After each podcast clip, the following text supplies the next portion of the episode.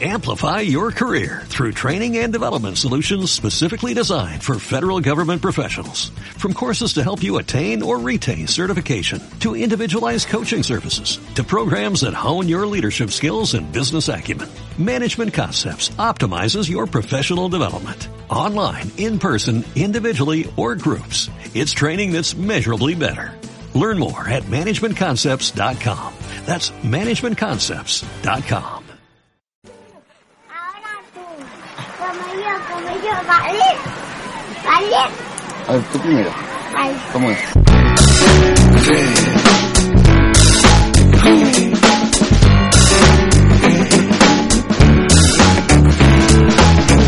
Recientemente en mi casa vive un tipo que me manda, que me corrige, me ordena y me torea, pero me da un abrazo y me gana. Me quita el partido y me pone unos cartones de una esponja que vive bajo el agua. Se sienta en mi sillón, dibuja el colchón. Efectivamente vivo con la divina adivinanza. Disfruto de cada segundo suyo. Me reta porque sabe que va a ganarme. Mientras que sigue creciendo. Muy buenos días, bienvenidos a Tiempo de Juegos. Os habla Miriam Chávez y hoy es nuestro primer programa. Y vamos a estar con todos vosotros el primer miércoles de cada mes, de cada mes de 10 a 11 de la mañana y también el primer sábado de cada mes de 12 a 1 del mediodía. ¿Qué es tiempo de juegos? Os preguntaréis. Pues es un programa, podríamos decir que bastante ambicioso, porque tiene como principal objetivo servir de utilidad a los padres a la hora de educar y criar a sus hijos. Dos tareas sumamente difíciles hoy en día. La falta de tiempo para dedicarles por nuestros propios ritmos de trabajo y de vida, la enorme presión que recibimos los padres por hipermotivarlos, por hacer de ellos personas preparadas para el futuro, hacen que en muchas ocasiones los padres nos sintamos frustrados en nuestra labor como tales o impotentes ante determinados comportamientos de nuestros pequeños. De hecho, la idea de este programa, si me permitís la, licencia de contarlo, nace precisamente de uno de esos momentos vividos personalmente con mi hijo pequeño de cuatro años, como muchos sabéis. En tiempo de juegos vamos a intentar en cada programa ofrecer a los padres algunas herramientas para ese trabajo tan estresante, pero al mismo tiempo tan estimulante como es el de educar a nuestros hijos. También vamos a hablar aquí de todo lo que respecta a su salud, que será una de nuestras prioridades, tratando temas tan fundamentales como su alimentación, las alergias o las intolerancias, su salud dental o su salud ocular, por señalar algunos de los temas sobre los que hablaremos. Pero no solo eso, Tiempo de Juegos también nos va a ofrecer alternativas de ocio para pasar con ellos el tiempo libre, recomendaciones literarias para peques y para mayores, blogs interesantes donde complementar información y un montón de novedades más que nuestro equipo desarrollará cada mes. Un equipo fantástico, hoy compuesto solo por chicas, y que les voy a pasar a presentar ahora mismo. Empezamos por mi compañera Concha Méndez y cuéntanos Concha de qué vamos a hablar hoy. Buenos días Miriam. Hoy me encargo del espacio Aprendiendo a Educar. Es un espacio en el que hoy vamos a tratar el tema de la autoestima, para el que contamos con la ayuda de Consulta 21, que es un gabinete de psicología y logopedia. Y no solo nos van a decir qué es la autoestima y para qué nos sirve, sino que nos van a dar consejos prácticos para que en casa podamos practicar con los pequeños. Estupendo. ¿Y Cristina Torres? ¿Qué nos vas a contar hoy? Muy buenos días. Eh, hoy mi tema va a ser mi cole especial, en el que vamos a tratar sobre distintos coles con una gran calidad formativa y de prestigio y vamos a poner varios ejemplos, además de una entrevista, perdón, a una compañera en el que estuvo, formó parte en uno de estos coles. Y vamos ya con Natalia Fernández. Buenos días, Miriam. Pues sí, yo soy Natalia y me voy a encargar del espacio de ocio. Vamos a recomendar a los padres actividades en familia que hacer con su hijo en este tiempo tan bueno que se nos ha puesto en esta fecha ya. De que sí, ya empezamos a querer disfrutar, ¿no? Del tiempo libre en la calle. Bueno, ¿y Jessica Púa? Eh, buenos días, Miriam. Eh, yo, el apartado que voy a... Eh, que el apartado que voy a llevar se llama Chiqui Consejo, que es un espacio donde vamos a recomendar libros, eh, página web, eh, muchas cosas para que los padres y los niños puedan tener un eh, pueda tener una recomendación y complementar la información sí, que conocen, informarse un poquito más. Exactamente. Perfecto, Jessica. Bueno, y les vamos a presentar también a nuestra compañera Patri, que es la que maneja todo esto. Buenos días, yo estoy aquí metida en la pecera, como tú dices. Yo soy el pescadito. Vamos sí. a ver qué, qué tal sale el primer día. Yo creo que bien. Lo mejor Muy que podamos. Eso es.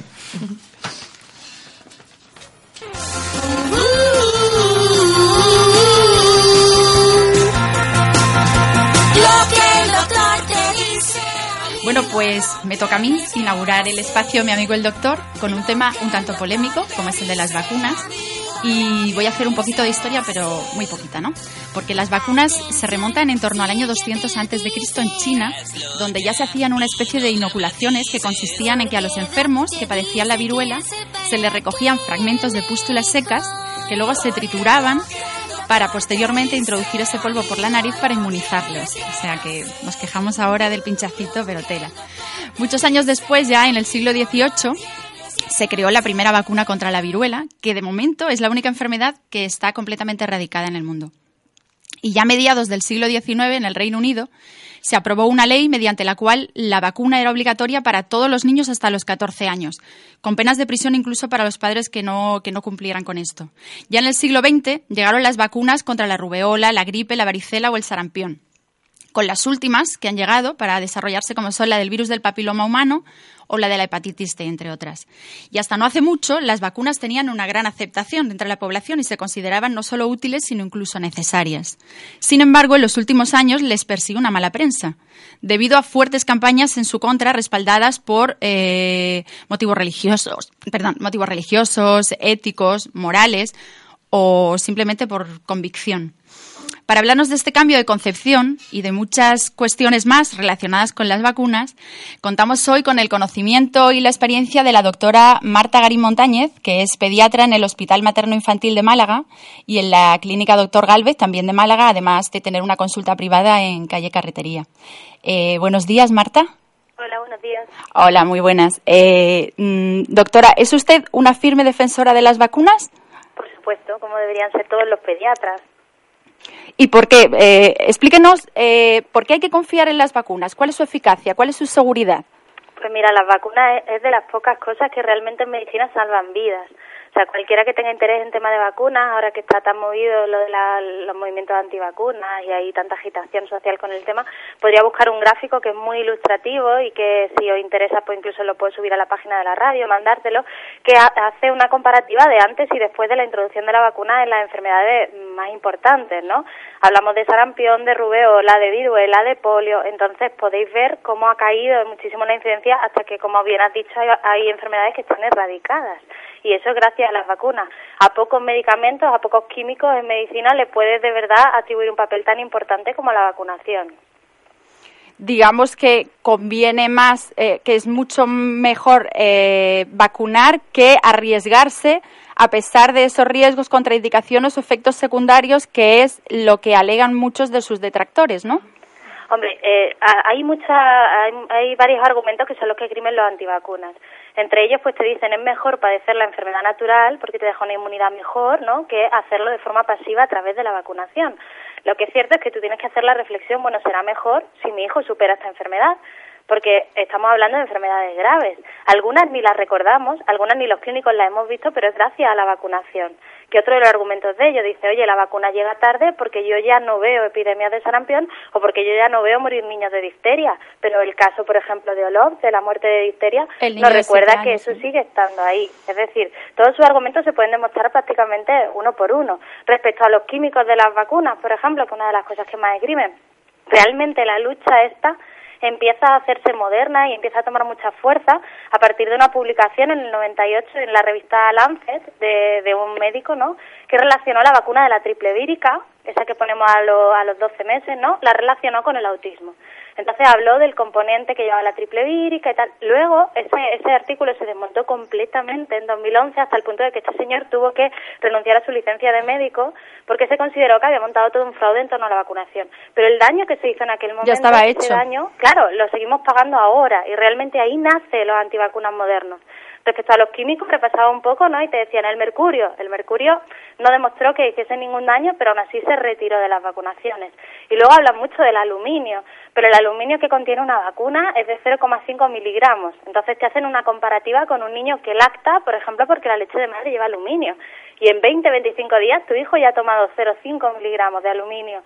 En el momento en que toma una leche artificial, en 2, 3 días lo tienes ya con 0,5 miligramos de aluminio. Es decir, que los niveles en los que nos movemos no son niveles tóxicos para el organismo y el riesgo-beneficio es tan a favor del, del beneficio que no tiene sentido ¿no? deprimir este tipo de argumentos hoy en día porque hay incluso mitos sobre las vacunas que dicen que se utilizan también anticongelantes o que, o que pueden estar hechas algunas de ellas con tejidos vivos, ¿no? Sí, bueno, a ver, vacunas hay muchos tipos y esto daría para hablar otra vez, ¿no? Tú con la vacuna lo que persigues es que el organismo se enfrente o haga su ejército sin realmente enfrentarse al ejército total del, del bicho. Digamos que tú tienes un bicho al que te, eh, para el que quieres defenderte, entonces tienes que formar un ejército especializado. Yo solo tengo que hacer entrando en contacto con ese microorganismo. Pero claro, no te lo voy a poner ahí fresco y vivo porque para eso lo haría de forma natural, ¿no? Me enfermo sino que lo hago de manera controlada. Yo digo, vale, te expongo al bicho, pero lo puedo hacer al bicho vivo y son las vacunas que dan más reacción, por eso la, la de los 12 meses da más reacción, el rotavirus da más reacción, la varicela da más reacción, porque ahí voy vivo, vivo pero tocado, ¿no? Es como si me han dado una paliza y me han soltado aquí, ¿vale? Entonces lucho, pero no lucho del todo. Luego tendríamos un siguiente paso que es el mismo bicho va muerto, muerto pero entero, es decir, voy a luchar contra ti, pero oye, tienes mermadas tus capacidades. Y hay una última vacuna que es la menos reactógena que va y en cachitos, ¿no? Entonces, claro, ahí se explica por qué algunas vacunas dan más reacción que otras, pero es la manera de hacer una inmunidad de forma controlada, es decir, sabiendo que no se te va a ir de las manos y que el paciente no va a fallecer en esa lucha. Y siendo tan importantes las vacunas, ¿por qué seguimos todavía con esa polémica de que no exista un calendario unificado en todo el territorio español oficial? Porque cada comunidad autónoma eh, tiene un calendario de vacunas diferente, es que es incomprensible. Bueno, eso no lo entendemos nosotros, no lo entiende nuestra sociedad, no lo entiende el comité de vacunas, que no, no se entiende, pero realmente el motivo de todo esto es económico. O sea, si realmente pensamos, es un problema económico. Nosotros tendríamos que tener todos un, un, calendario unificado, que además el que propone el Comité de Vacunas de la Sociedad Española de Pediatría, que lo podéis ver en la página web del Comité de Vacunas, en el que, bueno, pues la Prevenar tendría que ser, por supuesto, una vacuna gratuita, en que en la que idealmente pondríamos rotavirus dentro del calendario, el meningococo B nuevo también lo pondríamos, pero lo cierto es que luego las competencias dependen de las comunidades autónomas y al hablar de competencias sobre todo hablamos de dinero. Entonces, Andalucía mm, precisamente no es de las comunidades más ricas y somos los que más tarde hemos incorporado algunos avances. De hecho, nosotros seguimos pendientes de que Prevenar aparezca gratuita en el calendario nuestro. Ahora mismo el, paciente que quiere vacunarse, el niño que se quiere vacunar, tiene que pagar cercano a 80 euros por la vacunación de la Prevenar mientras que en el resto de comunidades ya se ha ido incorporando. País Vasco la tiene, Madrid la tiene, entonces quedan poquitas comunidades, entre ellas la nuestra, en las que todavía no se financia esa vacuna tan importante. Pero sí eh, se han introducido algunas novedades en nuestro calendario, en el de Andalucía, respecto al del 2015. ¿Nos las puedes comentar, Marta? Sí, hay varias novedades. En primer lugar, tenemos la varicela. Con la varicela sabemos que hubo muchísimo movimiento porque en un momento dado el Ministerio de Sanidad decidió que no era una enfermedad tan importante, que, que no causaba gran problema y que podría inmunizarse el niño solo, es decir, pues pasando la enfermedad, ¿no? Entonces, eh, desde que retiraron la, la vacuna de la varicela, que fue en 2013, y tú ya no podías comprarla, ¿no? Desde que pasó eso, aumentó la incidencia de varicela en un 14%. Hubo al menos un fallecimiento, dos casos de encefalitis, en fin, casos de enfermedades graves. La varicela hay que decir que existía en calendario, pero lo ponen a una edad, a los 12 años, en el que el 90% de los niños ya la han pasado. Es decir, es una trampa. La tengo, pero fíjate que te la voy a poner probablemente cuando tú ya no la necesites porque has pasado esta enfermedad, ¿vale? Entonces, la lucha del pediatra era empezar a una edad razonable. ¿Cuál es esa edad razonable? Pues probablemente entre los 12 y los 15 meses sería la primera vacunación y una segunda vacunación de recuerdo entre los 2 y 3 años. Entonces ya por fin, y después de que tuvo que pasar todo esto y aumentar la incidencia de casos y haber complicaciones, se ha incluido en nuestro calendario. De manera que los niños que ya han cumplido 15 meses en enero de este año de 2016 se van a beneficiar de la vacunación gratuita de varicela. De manera que esos niños ya pueden ponerse su primera dosis, a los 15 meses y se les pondrá un recuerdo probablemente a los 3 años en centro de salud. Esa es la primera novedad y la positiva, digamos. Luego tenemos otras novedades, como es el adelanto de la vacuna del papiloma, que estaba a los 14 años a los 12 años. Entonces, de la vacuna del papiloma, que también hay bastante polémica, porque hubo algunos casos sobre todo de cinco, que es lo que más ha habido, que luego se ha demostrado que eran síncope situacionales, es decir, tengo 14 años, que ya de por sí me sincopo más normalmente, y además me pongo en una situación de estrés. No se ha comunicado ningún efecto adverso grave, real, relacionado directamente con la vacuna. Es decir, puede coexistir que a mí me haya pasado algo y además me haya puesto la vacuna, pero luego tú tienes que demostrar que realmente hay una causa-consecuencia y eso no se ha demostrado con papiloma papiloma se adelanta de los 14 a los 12, yo creo que con bastante sentido, porque cada vez la vida sexual de, los niños empieza antes, o sea, hablo de niños porque son niños, pero empieza antes, entonces hay que tener presente que la posibilidad de ponerme a papiloma es alta a los 13, 14 años, entonces no está mal que vayamos vacunados. Papiloma es una vacuna que previene en un 90% las verrugas genitales y en un 50% aproximadamente el cáncer de, de cuello de útero, entonces realmente es una vacuna que sirve y que interesa. La prevalencia ahora mismo del papiloma en mujeres se estima altísima. Hablan de que hasta el 60% de la población en algún momento tendrá positivo papiloma. Entonces, realmente es una vacuna que, bajo mi punto de vista, es, importante. ¿Esta vacuna del papiloma solo tiene una única dosis? ¿No se repite después? No, vacuna de papiloma tiene dos dosis. Tiene dos dosis. Eh, ahora mismo hay dos, dos casas comerciales la que pone eh, a través del sistema sanitario público es una vacuna que cubre una serie de serotipos. Serotipos son como los, la, la familia o los miembros de la familia del bichillo en sí, del papiloma, y luego hay otra de, de uso privado en el que se cubren algunos serotipos más. Pero lo cierto es que los ginecólogos están advirtiendo que la vacuna esta que ponemos de forma gratuita, al final también te acaba protegiendo de otros serotipos que no van incluidos simplemente porque se parecen mucho. Es como, no eres, no eres tu tía, no pero tienes toda la cara de tu tía y al final te reconozco y soy capaz de enfrentarme a ti. O sea que es una vacuna interesante, incluso igual con la del sistema sanitario público tendríamos suficiente. Bueno, que algo es algo, ¿no? Desde luego. No, sí, se puede reforzar después de, de, forma privada, ¿no? De forma particular. Sí, podrías hacerlo. También hay vacunaciones combinadas en las que tú dices, bueno, pues yo ya me he vacunado de, de la, con la del sistema sanitario público, pero luego me he informado y quiero completar. Podrías completar la vacunación. Asegurarte más. Sí. Podrías, sí, podrías hacerlo. Y luego aquí no, no hablamos del varón ahora mismo, de vacunación en el varón, pero que, que bueno, que conozcáis también que hay países que están vacunando también al varón. Porque en el varón eh, lo que se relaciona con verrugas genitales, por supuesto, pero luego también se relaciona con cáncer orofaringio y el cáncer orofaringio tiene una, una mortalidad alta. Entonces, en el varón hay países como Australia o Estados Unidos o Canadá que, que están vacunando incluso al varón. Llegará aquí algún día. Otro tema polémico, Marta, es el de la vacuna de la tosferina, ¿no? Sí. En, las, en las embarazadas. A ver, cuéntanos, ¿qué, ¿qué ha pasado con esta vacuna? Ha habido varios casos de bebés fallecidos eh, en diferentes puntos de la geografía española eh, aquejados de, tosferina. De hecho, eh, un caso bastante llamativo es el que ocurrió aquí en Málaga de un bebé que falleció a los 15 días de nacer en el hospital materno cuando el, ginecólogo le había recomendado a la madre que se vacunara.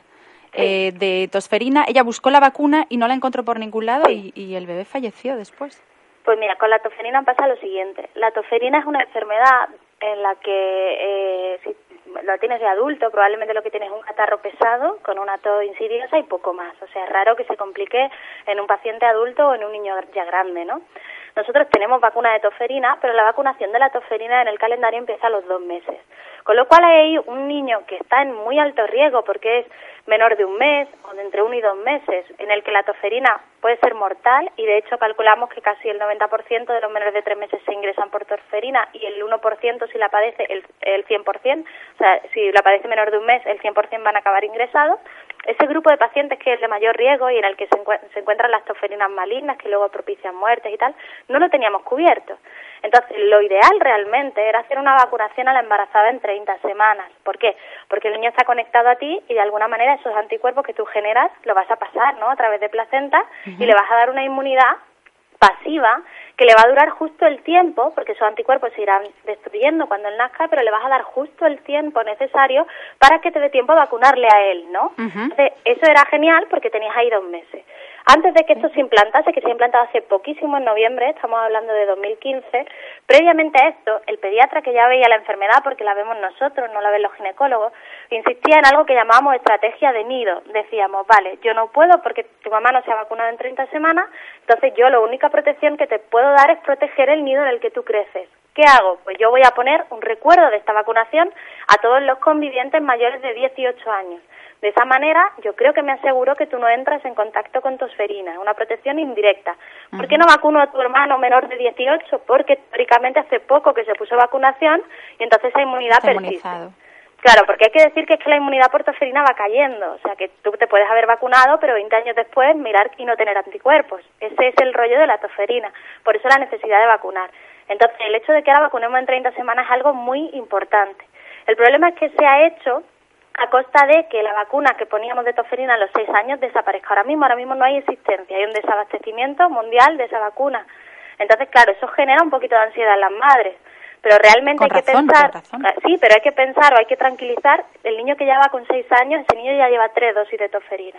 Entonces, realmente la posibilidad de hacer en esa edad y después de la vacunación una toferina importante es muy baja. Sin embargo, la posibilidad de que un lactante de 15 días fallezca si tiene una toferina mm, no es tan baja, ¿no? O sea, que es que hay complicaciones graves, ¿no? Lo ideal, evidentemente, será que vuelva a la vacuna a los 6 años y que no haya problema de abastecimiento. Pero de momento esa es la situación. Pues vaya, confiemos. Mi compañera Concha te quiere hacer una pregunta, Marta. Muy bien. Buenos días, Marta. Quería preguntarte por el tema de la varicela y de cara a todos esos niños que no se vacunaron en, el periodo entre 2013 y 2015, que entiendo que la vacuna no estaba eh, disponible. Esos niños que hoy ya no tienen ni 15 meses ni 3 años o que no tienen la edad en la que se recomienda la vacuna, pueden vacunarse, eh, por ejemplo, si ahora tienen 6 años, 7 años, ¿se recomienda hacer esa vacunación aunque no se hiciera en su día? Por supuesto. O sea, la varicela, si tú no la has pasado, puedes vacunarte. Es decir, tú eres adulta, tienes 30 años, no la has pasado y yo te aconsejaría vacunarte. Porque además la mayor parte de fallecimientos por varicela son en gente adulta o las complicaciones más graves son en gente adulta. Lo que pasa es que es una enfermedad que se suele padecer de niños. Entonces yo recomiendo la vacunación. Entonces podrías poner una primera dosis en cualquier momento y la segunda dosis separarla entre seis meses y un año de la primera y tendrías una inmunización completa. Esta vacuna ya la puedes comprar en farmacia sin ningún problema y tiene un precio de cuarenta y tantos euros frente a los ochenta, eh, ochenta ha bajado, ha bajado. Que, sí, sí, ha bajado de precio porque han tenido que salir a la, a la calle dos marcas comerciales. Una tenía un precio mucho más bajo, entonces, claro, para competir se ha puesto al mismo precio, con lo cual, bueno, pues menos mal, porque la vacunación empieza a ser mm, ya insostenible para muchísimas familias. Marta, pues muchísimas gracias. Nos has ilustrado bastante sobre, sobre todo este tema de, las vacunas y sobre todo tomar conciencia eh, a toda la gente que nos escucha de, lo realmente importante que es no solo para prevenir la salud de nuestros hijos, sino la de la población en general. Porque un brote de estos que, que surge puede afectar a un montón de gente. O sea que hay que tenerlo muy en cuenta, no pensar solo, solo en nosotros. Sí, eso que refiere, la inmunidad de grupo, igual un día hablamos de eso y, y lo cuento más despacio. Pues muchísimas gracias, Marta. Venga, gracias a vosotros.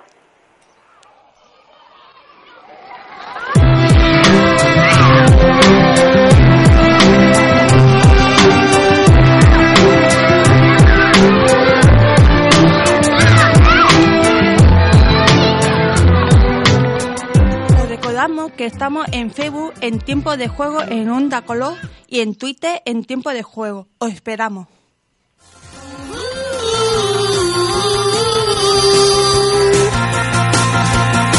que el doctor te dice, amigo, lo tienes que hacer. Lo que el doctor te dice, amigo, lo tienes que hacer. Nuestra compañera Cristina les va a contar eh, cómo le fue con una alumna que ha recibido clases de música en un colegio de Marbella y lo positiva que ha resultado esa experiencia. Una nueva ilusión, voy a comer en el mundo y a brindar con viéndolo todo con alegría. Bueno, en primer lugar quería hacer mención a distintos métodos que deberían impartirse en la escuela de una forma más dinámica a través de los juegos en el que los niños eh, adquieren mejor los resultados, están más motivados, tienen más competencias, mayor conocimiento.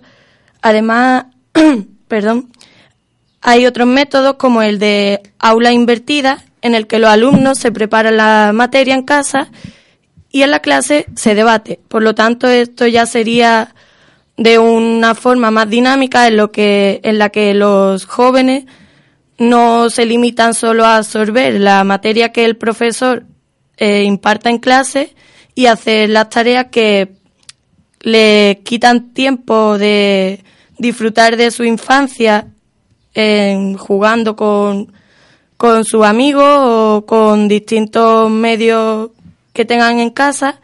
Además, como también sabemos que las redes sociales están muy a la orden del día, se podrían hacer actividades en las que los niños participaran.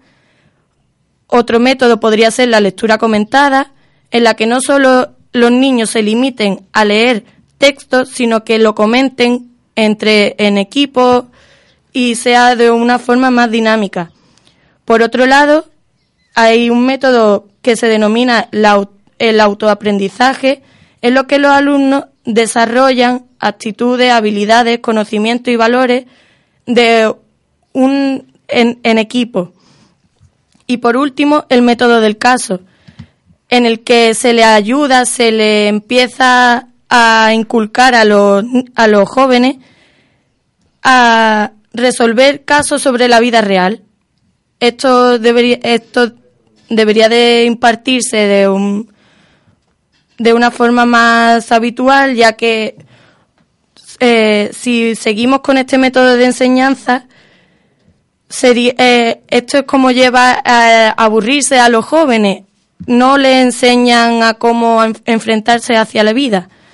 En este caso, hemos hablado con Raquel, la cual se eh, estudió en un colegio de Marbella y a ella le ha ayudado mucho a nivel personal, como bien nos dice en la entrevista que tuve, tuve oportunidad de realizarla con ella. También quería destacar otros colegios, como puede ser en A Coruña, en, la, en el cual disponen de eh, espacios para los niños para que jueguen no solo al fútbol, al baloncesto, como en muchos colegios, sino que también se especialicen en teatro para mejorar su creatividad o en música, como este colegio que vamos a comentar ahora en el que asistió Raquel. Además, en Barcelona también existen colegios como el de Ágora, y con esto queríamos darle paso a la entrevista que tuve con Raquel, espero que les guste.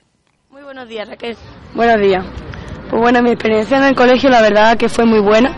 Aprendí muchísimo a nivel cultural y personal porque fomentan un montón la creatividad de la persona y buscan tus puntos fuertes para desarrollarlos principalmente. ¿Y este colegio a día de hoy te ha servido a nivel personal? me ha servido muchísimo a la hora de conocerme a mí misma y de conocer mi entorno y todo lo que me rodea. Me ha venido bastante bien porque, como ya he dicho antes, he podido desarrollar mis propias capacidades, saber lo que soy buena y a partir de ahí he seguido mi camino y lo que me gusta. Porque queremos recordar las instalaciones que tenía el centro, que eran varias, ¿como cuáles? Sí, eran bastante buenas. Por ejemplo, teníamos dos patios con dos campos de fútbol, de minifútbol para poder jugar también teníamos una piscina olímpica, teníamos un teatro, un auditorio con un, con un escenario y varios asientos, teníamos un comedor, cafetería con terraza y jardines varios y la verdad que estaba bastante bien. El colegio era bastante grande, aulas personalizadas con instrumentos, con ordenadores, con todo lo que necesitaras para, para, para estudiar. Como podemos ver, le ofrecían muchos recursos por los cuales desarrollar sus capacidades, no solo a nivel musical, sino que también a nivel deportivo, en lo que los niños podían establecer más vínculos. Queríamos recordar los instrumentos los cuales ofrecían para especializar a nivel musical. Pues había una sala que estaba llena de instrumentos, que había eh, para cada dos personas había un teclado para, para alternarlo, había también una batería, había trompetas, flautas, había ordenadores Mac con programas informáticos para realizar también música, había todo tipo de instrumentos, el que quisiera lo podías tocar, todo tipo de guitarra, de todo. Perfecto. Y en cuanto a nivel del profesorado, ¿qué tal era? el profesorado muy bueno. Si tú tenías algún problema con alguna asignatura, ellos mismos te concertaban una cita el día que tú, que bueno, el día que tú propusieras y, te explicaban la materia que tú no habías entendido, te reforzaban, si tú no entendías algo en clase podías parar la clase perfectamente porque las clases no eran demasiado grandes, había 15 alumnos por clase o algo así y para ayudarte a ti en lo, que tú necesites podría acudir a ello en cualquier momento. Por lo tanto, podemos ver que había facilidades de todo tipo, tanto a nivel cultural como a nivel musical. Es decir, de esta forma, Raquel nos invita a fomentar este tipo de colegios porque, como bien ha dicho, le ha ayudado a nivel personal y queremos que esto sirva para todos los jóvenes. ¿Quiere decir algún tipo de mención más? Pues sí, pues a mí también me gustaría que el sistema un poco se adaptase también a lo público, porque la verdad que ayuda muchísimo y no habría tanto fracaso escolar ni, ni mucho menos porque las clases no están tan masificadas ni, ni va a encontrar problema de ningún tipo porque cualquier problema que tú tengas puedes acudir a quien sea, que no te vas a sentir solo y todo el mundo te va a ayudar en cualquier momento. Perfecto, muchísimas gracias. De nada. Hasta luego. Yo te ayudo en los estudios, de eso puedes estar seguro. La cultura es el arma que defenderá lo tuyo en el futuro.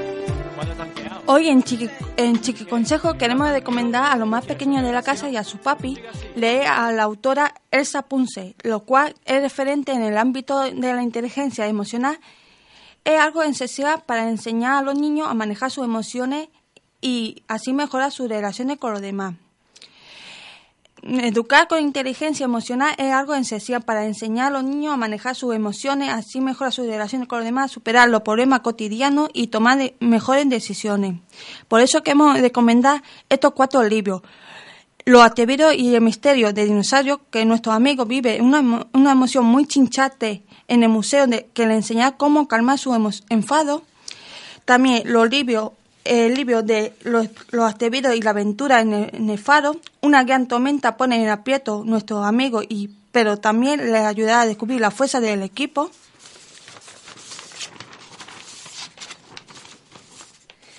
Los atrevidos en busca del tesoro, nuestro amigo se embarcará en una arriesgada misión de rescate para descubrir el secreto donde se esconde el mejor tesoro del mundo y mejorar su autoestima y el último, los, atrevidos dan el gran salto. Nuestros amigos descubren como una prueba impresionante cómo ser valiente y dominar sus miedos. Digamos que se puede tener a Elsa Punset como escritora de cabecera, ¿no? Exactamente, es una escritora que se ha dedicado eh, especialmente a escribir libros para la autoestima de los niños, desde preescolar hasta la adolescencia. Y aparte tiene un, una página en YouTube que explica, eh, bueno, que da mm, recomendaciones eh, para los padres de educación de vida, em, educación de, eh, hogar, educación para los niños y mm, formas de pensar y a quedarse ellos mismos. Perfecto. Además, el tema de la autoestima nos viene muy bien porque ahora nuestra compañera Concha va a abordarlo en profundidad con, una psicóloga experta en estos temas. Vamos ya con la mini agenda de, de Natalia. Natalia, ¿qué nos cuentas?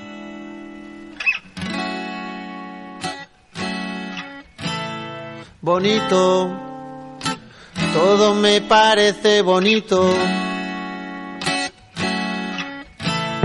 Bonita mañana bueno, gracias Miriam por darme paso. Hoy nuestro primer programa y también nuestra primera mini agenda. Ya se acerca el buen tiempo a Málaga y para esta semana hemos preparado, bueno, he seleccionado cuatro eventos que bajo mi punto de vista son perfectos para pasarlos en familia con nuestros hijos, hermanos, padres, etcétera. ¿Cuáles son estos cuatro eventos? Pues el primero es una exposición de clics organizada por la Asociación Andaluza de Clics y los beneficios son para la Asociación ABOY, que es la Asociación contra para el apoyo de la oncología infantil. Está hasta el 31 de mayo y se puede ver en la agrupación de cofradías de Málaga. El precio es un donativo de 2 euros y en esta, en esta exposición podemos ver más de 2.000 figuras montadas con clic, edificios, embarcaciones, animales, incluso, incluso edificios típicos de Málaga como puede ser el Pompidou, el Museo Picasso, etcétera. Es un evento muy entretenido, muy curioso de ver y hasta el 31 de mayo disponible en la agrupación de cofradías de Málaga, calle Muro de San Julián, Recordamos un donativo de 2 euros a favor de la asociación ABOY. El segundo de nuestros eventos es la ópera infantil, que versiona esta vez una estupenda obra de Mozart para los niños, niños de entre 5 y 10 años. ¿Dónde va a tener esto, dónde se pueden encontrar los puntos de venta? Música y danza de Málaga, en el distrito Cruz de Humilladero, calle Dulce Chacón, sin puerta, en la- sin número, en la puerta de cristal. En esta ópera infantil podemos ver cómo algo que suele estar destinado a los adultos, vamos a versionarlo para poder llevar a nuestros hijos e inculcarles esta forma de adquirir cultura y conocimiento de una manera tan bonita y acompañada de quién mejor que sus padres. Esta función es el 9 de abril, teniendo dos pases, tanto a las 6 como a las 8 de la tarde, con venta anticipada de 7 euros y en taquilla 9 euros. Y nuestros dos últimos eventos son ambos fomentos a la lectura, ambos en bibliotecas municipales y ambos con cuentos, juegos, lectura y manualidades. El primero, en aquí donde mismo grabamos, en Palma, el 8, el viernes 8 de abril, de 5 a 7 y media de la tarde, en calle Doctor Galvez. Eh, esta actividad está destinada a niños de 5 a 12 años. Y en Calle de la Unión, la Biblioteca Municipal, en el que vamos a ver una vez más una actividad de biblioteca, cuenta cuentos en familia, en Calle Calatrava. El mismo día, viernes 8, a las 5 y media. Y esta es la mini agenda que tenemos para esta semana. Esperamos Bueno, que la un, disfruten. un poco de todo, ¿no? Muy, muy interesante y para todos los gustos. Estupendo. Vamos ya, si os parece, con el espacio Aprendiendo a Educar que conduce nuestra compañera Concha y ella misma os va a contar de qué, de qué va a hablar hoy.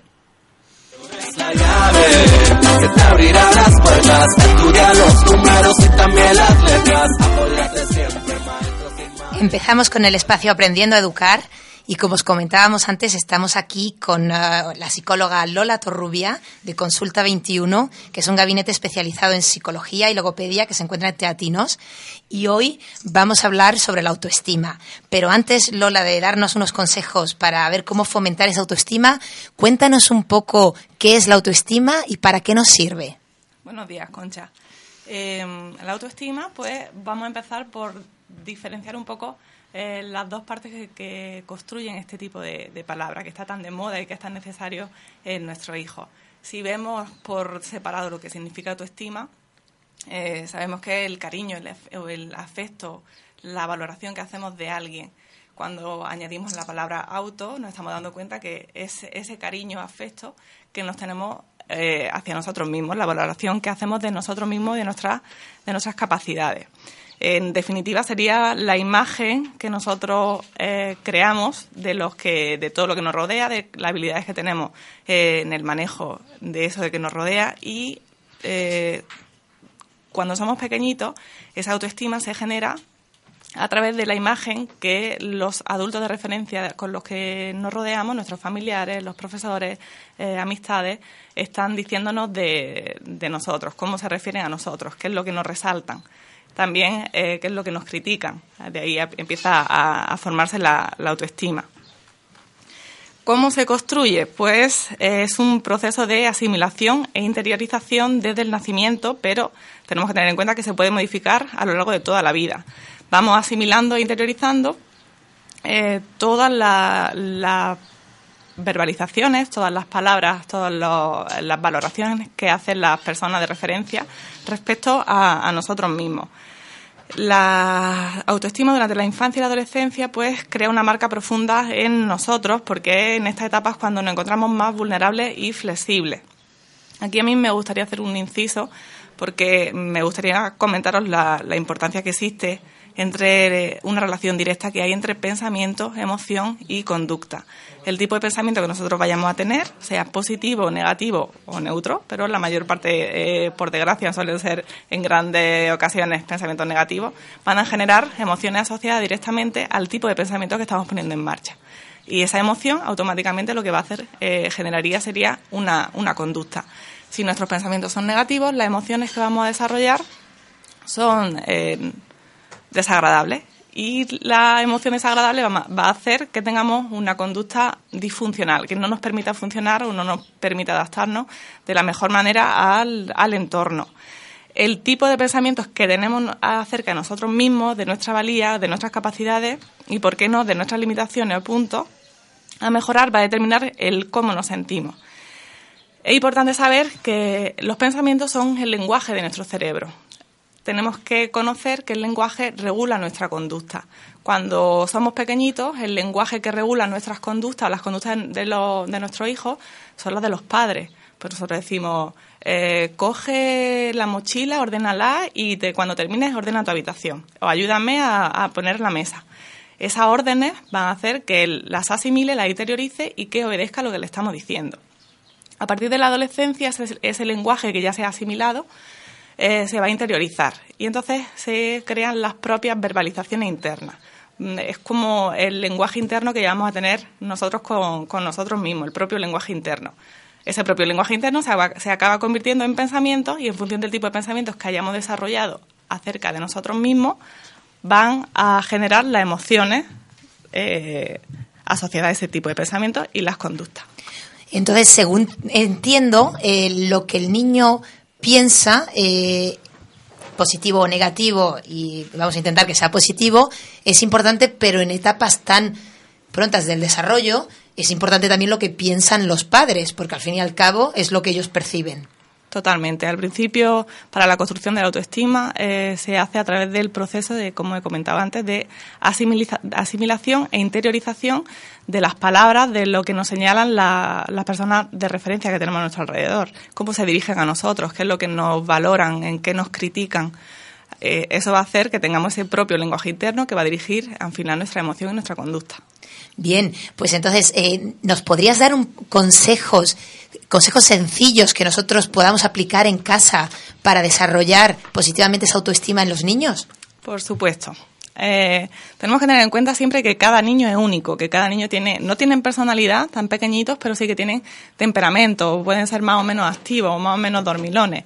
Eh, en función de la individualidad de cada niño, eh, que la tenemos que tener en cuenta y siempre es muy sana que, que exista esa, esa individualidad y esa diversidad, tenemos que poner en cuenta, por ejemplo, tener en cuenta, por ejemplo, eh, este tipo de consejos muy sencillitos que os voy a dar.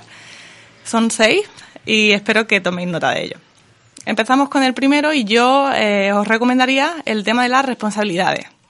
Es importante que eh, el niño asuma responsabilidades en función del, del tipo de edad que tiene. Pues una responsabilidad para un niño pequeñito, recoger su habitación, organizar su mochila para el día siguiente, eh, recoger la ropa del baño sucia y echarla en el cesto.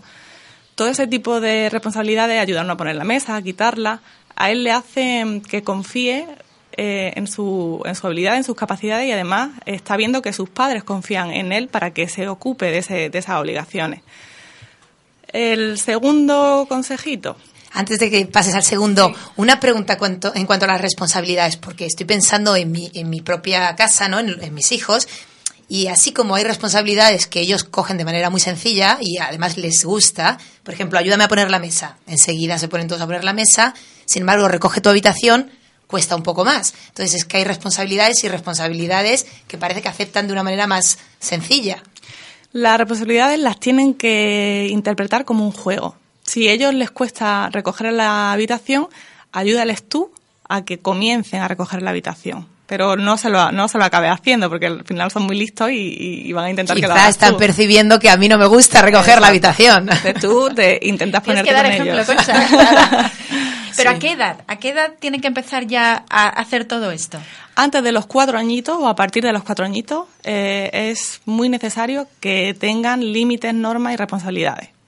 Cuanto más tardemos en establecer esos límites, normas y responsabilidades, más difícil nos va, nos va a resultar. Pero la edad, la edad ideal es a partir de los cuatro añitos. Sí, que no, no debemos pensar que son muy pequeños y que no pueden hacer, al contrario, ¿no? Son tareas sencillas, tampoco se les va a pedir responsabilidades que no puedan llevar a cabo, pero hay que empezar a pensar que los niños desde pequeñitos tienen que ayudar y tener sus propias responsabilidades. Y además están trabajando funciones cognitivas básicas, percepción, atención, memoria. Él tiene que memorizar si ha eh, metido en la mochila todas las tareas que tiene para mañana. Tiene que prestar atención, así eh, se le va a olvidar el estuche o dónde puso la, la goma el día anterior. Entonces, todas esas funciones cognitivas básicas también las va a estar entrenando con, la, con las responsabilidades tan sencillitas. Por eso en ningún caso se recomienda que si ellos se han olvidado de algo, seas tú la que supla, bueno, la madre o el padre, el que supla esa responsabilidad y se encargue de hacer lo que ellos no han hecho. Se le ha olvidado el cuaderno del cole, pues no se lo metas tú en la mochila, ¿no? Tienen que, sea... tienen que ser consecuentes con, con esos fallos. Y no está mal eh, el fallo. Tienen que saber que, que tienen esa responsabilidad y que si ellos no la asumen, no vamos a estar nosotros ahí detrás para eh, cubrirle los fallos que pueda tener, porque entonces al final lo que le acabamos diciendo es que no, no va a cometer fallos o que si los comete voy a estar yo ahí detrás para, para solventarlo. ¿Pero se incluye el tema de los deberes también? Por supuesto. ¿Los deberes eh, es mejor que los hagan solos? Por supuesto. Siempre. Siempre y en, una, en un lugar, en un espacio en el que eh, no haya muchísimas distracciones. Por ejemplo, no me sirve que un día sea en la cocina, que el otro día sea en el salón, que el otro día sea en la habitación. Tienen que tener un lugar siempre el mismo, un, su escritorio. Su rutina. Exacto. Su escritorio que no esté muy, no, esté lleno de juguetes, ni que no haya muchos estímulos distractores, pero que siempre sea en el mismo sitio. Que tenemos dos hijos o tres y empiezan a enfadarse pues cada uno en su propio espacio, eh, cada uno con, va, va, a tener diferentes tipos de actividades, pero tienen que asumir que bueno, que si se han acabado los deberes, pues podemos ponernos a dibujar en silencio mientras el resto de hermanos están terminando esos deberes. Pero eh, a lo sumo, unas, dos preguntas que, que quieran que le ayudemos a resolver, ahí sí les podemos ayudar, pero lo ideal es que no le, acabamos, le acabemos haciendo los, los deberes a los niños. Muy bien. Reforzar sus logros sería otro de, los, de los consejos sencillos que os voy a... Para reforzar la autoestima. Exacto, para, para reforzar la autoestima.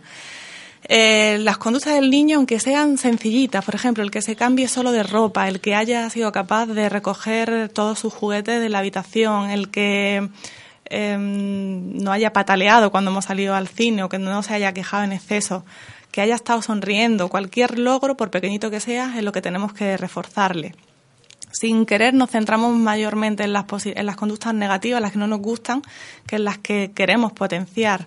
Automáticamente a los seres humanos nos pesa, a, muy grandes rasgos, nos pesa de manera más sencilla lo negativo que lo positivo, con lo cual vamos a prestar atención sin querer a lo negativo. Estaríamos provocando, estaríamos reforzando que lo que no nos gusta se potencie mucho más. El, sería al revés, tendríamos que hacerlo al revés, tendríamos que centrarnos en lo que sí queremos potenciar es lo que sí queremos eh, que, el, que el niño aprenda. Ajá. Sí, que en lugar de decir, no me gusta cómo has hecho esto, a lo mejor si hace algo bien, pues le puedes decir, poco después le puedes decir, me ha gustado mucho cómo te has portado hoy, has estado muy tranquilo, me lo he pasado muy bien contigo, me ha gustado mucho. Estoy súper contenta de, la, de lo bien que vas, de, de, lo bien que te portas, de lo que sonríes. Y en el caso de que haya hecho alguna trastada, tendrá que tener una pequeñita consecuencia, pero tampoco hay que hacerle mucho hincapié en, esa trastada, porque ya empezaríamos a darle atención a esa trastada, entonces estaríamos reforzando esa trastada. Porque hasta qué punto le perjudica al niño el hecho de utilizar siempre la frase eres desordenado o eres muy flojo o eres el, eres o el lugar de te estás comportando como el eres eh, hace que él interiorice que es así eh, interioriza una etiqueta y al final nos vamos a comportar en función de lo que se espera de nosotros y de lo que han hecho, de lo que nos han hecho creer que se tiene que esperar de nosotros. Entonces, si yo soy un vago, si yo soy un trasto, si yo soy un dormilón, eh, al final somos, somos voy a ser. exacto, somos colaboradores y con lo que los adultos quieren o nosotros hemos creído que los adultos quieran que seamos, pues vamos a colaborar con esa etiqueta. Las etiquetas son muy dañinas. La etiqueta también va, va relacionada con el tipo de lenguaje que, que utilizamos, que utilizamos los adultos respecto a ello.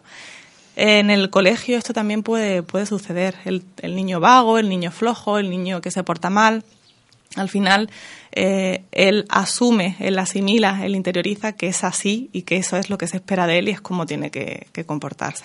Entonces, según estoy entendiendo, si mi hijo mañana pega a otro, por ejemplo, en el parque, en lugar de decirle mmm, qué malo eres, debería decir no, no me ha gustado que pegues al niño en el parque hoy. Exacto, los niños no son, los niños hacen. Hay que referirse a la conducta de lo que ha hecho. Consecuencia tiene que tener por esa conducta, pero eh, no centrarnos, eh, repito, eh, en el tema de regañar constantemente por eso que ha hecho que no nos ha gustado, porque lo que acabamos es reforzándolo. El, ellos van a buscar la atención y si la atención la van a captar en lo negativo que hacen, ahí es donde van a tirar, es lo que van a hacer de manera más frecuente. Tomamos nota, muy bien. Más consejos para... Sí, más consejitos. Yo estoy apuntando, ¿eh? Límites, límites claros. Marcamos los límites en su educación. Le vamos a enseñar a prever las consecuencias de su conducta. Por ejemplo, está, está- esto está relacionado con el tema de la responsabilidad.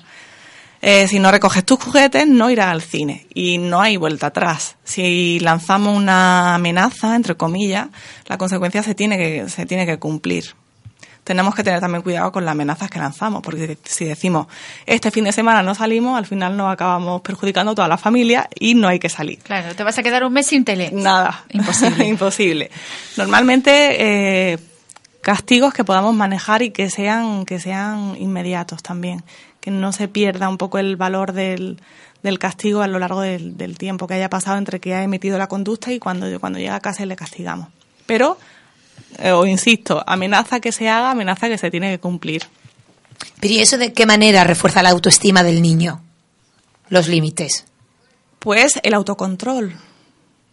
Cuando yo soy capaz de autocontrolarme, si a mí me dejan, si yo me, deja- me dejan hacer cualquier cosa que quiera hacer, al final lo que aprendo es que puedo hacer todo lo que yo quiera y que nadie tiene por qué regañarme. Y si me regañan, además, me voy a quejar de manera más fuerte para que no me regañen y, y para que no me regañen y siga haciendo lo que, lo que quiero hacer. El autocontrol estaríamos, estaríamos manejando ahí. El autocontrol, si yo tengo una capacidad buena de autocontrol, Claro, está relacionada con la autoestima también. El niño que al final del día es capaz de, de haber, haberse mantenido dentro de esos límites se siente satisfecho porque lo ha conseguido y refuerza su sentimiento sobre el mismo. No sé si habéis visto eh, alguna vez, eh, son experimentos relacionados con la tolerancia a la frustración, que es muy bueno, que los niños se frustren también. Sí, que hoy en día parece que no queremos que se frustren Por nada. nada, por nada, sobreprotegidos a tope. Eso es muy dañino. La tolerancia a la frustración, hay unos experimentos muy graciosos que se les pone a unos niños pequeñitos o de diferentes edades, pero entre menos de 10 añitos. Se les pone un pastel delante o chuchería delante y la persona sale fuera y se le deja solo, se le está grabando, se le deja solo y le dicen no cojas nada. Los niños que no se frustran y cogen automática- automáticamente la gominola o el trozo de pastel, a la larga van a tener peores resultados académicos. Los niños que sí han sabido mantenerse en esa postura, que se han frustrado, que se han controlado, a la larga se ha demostrado que eh, tienen mejores resultados académicos y mejores habilidades sociales también. Sí, porque al fin y al cabo la vida está llena de retos y si uno no es capaz de controlarse o de aguantarse, evidentemente pasa factura al final. Sí, hay que saber gestionar y controlar las, las emociones de, de cada uno. Yo creo que da tiempo para una última preguntita así muy breve y Pues en ese caso, Lola, ¿nos das alguna idea, algún, alguna actividad que podamos hacer, algo sencillo y que podamos hacer en casa con nuestros niños para desarrollar esa autoestima? Sí, hay unas actividades muy graciosas. Yo he elegido una. eh, se llama la caja del tesoro oculto. Está relacionada con la dinámica del espejo, que, de la que hablábamos Concha y yo el, el otro día. Y se trata eh, de que la podamos hacer en familia. Eh, los juegos en familia también repercuten muchísimo en la autoestima de los niños. En la caja se trata de eh, que dentro de una cajita vamos a meter un espejo. Eh, Los niños no lo van a saber, nos sentamos en, en- en el suelo, en familia, si tenemos más hijos, pues mejor todavía, y vamos a ir diciendo que dentro de esa caja hay un, hay un tesoro único, maravilloso, especial. Eh, vamos a crear esa expectativa de a ver qué es lo que hay. Vamos a ir diciendo que cada uno, vamos, vamos a pasar la, la caja de uno en uno y que cada uno abra esa caja, vea lo que hay, pero no lo diga. Cuando te- hayamos terminado, cada uno de los que hemos visto, de los que no hemos, hemos abierto la caja y no hemos visto en ese espejo reflejado, vamos a decir qué es lo que nosotros mismos vemos de nuestras capacidades, de nuestras valías. Y aparte, también vamos a preguntarle a los demás qué ven ellos de nosotros. Entonces, eh, tendremos nuestra propia valoración y también tendremos el feedback o la valoración externa de, nuestros padres, de nuestros tíos, abuelos o de, de nuestros hermanos. Pues muy bien, pues ya lo habéis oído, eh, podemos practicar en casa con los niños. Muchas gracias a Lola de Consulta 21 por estar aquí hoy y ayudarnos a reforzar la autoestima de los niños. Gracias a vosotros. A ver, tú primero. ¿Cómo es?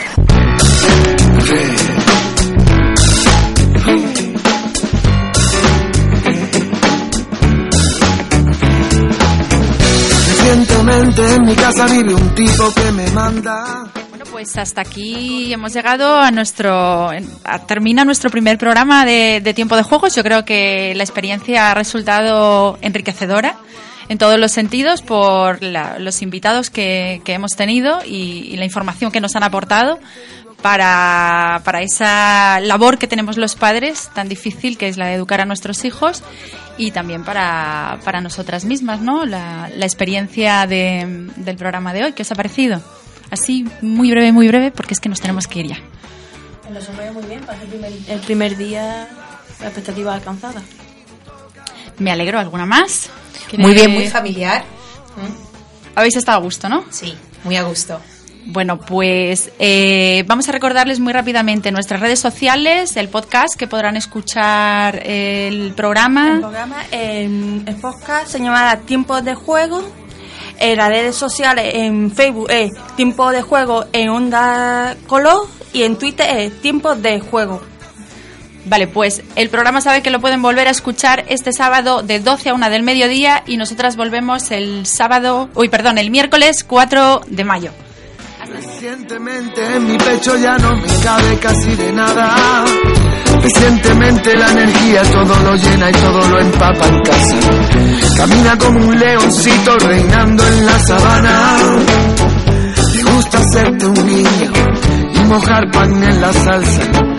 Efectivamente vivo con la mismísima esperanza. Cada segundo suyo. Amplify your career through training and development solutions specifically designed for federal government professionals. From courses to help you attain or retain certification, to individualized coaching services, to programs that hone your leadership skills and business acumen, Management Concepts optimizes your professional development. Online, in person, individually, or groups, it's training that's measurably better. Learn more at managementconcepts.com. That's managementconcepts.com.